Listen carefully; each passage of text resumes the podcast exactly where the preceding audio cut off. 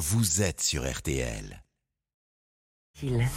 Ah ouais, et pourquoi de l'info, Florian Gazan? Pourquoi Walt Disney est à l'origine d'un des personnages principaux d'Astérix? Bah, vous savez, hier, Guillaume Canet donc, a mis en ligne euh, Astérix et Obélix l'Empire du Milieu, le teaser du film qui sortira le 1er février 2023. Et donc, oui, oui Walt Disney bah, est à l'origine euh, d'un personnage de, de la BD, car Walt Disney, c'était l'idole d'Albert Uderzo, sa toute première BD, hein, celle qui lui a donné la vocation. C'était Mickey Mouse qu'il s'amusait à dessiner, comme d'ailleurs Félix le chat. Uderzo a toujours aimé croquer les animaux. Son tout premier dessin, publié en 1941, c'est un pastiche du corbeau et du renard. C'est pour ça qu'Astérix et Obélix n'ont d'ailleurs jamais failli exister. Pour quelle raison? Eh ben en 59, lorsque le journal Pilote demande une nouvelle série aux deux papas d'Astérix, ils ont l'idée de faire une version moderne du roman de Renard.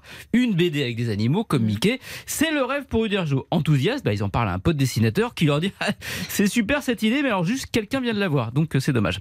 En urgence, donc ils changent leur fusil d'épaule et ils ont l'idée d'un petit personnage aussi rusé que Renard. Ce sera un petit Gaulois. Astérix. Ah, ils n'ont pas dû le regretter. Non, mais Uderzo gardait dans sa tête cette envie de dessiner un animal et le cinquième album d'Astérix, Le Tour de Gaulle, va lui en donner l'occasion. Dans le scénario, Goscinny glisse la présence d'un petit chien qui attend devant une charcuterie sans aucune précision ni description, dans l'idée éventuellement juste de faire euh, un gag. Ça serait pas idéfixe.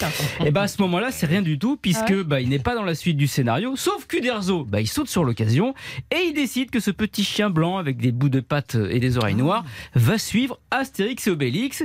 Il le glisse dans toutes les cases où les deux Gaulois sont présents, des cases qu'il trouvait d'ailleurs un petit peu vides, donc ce chien tombe à point.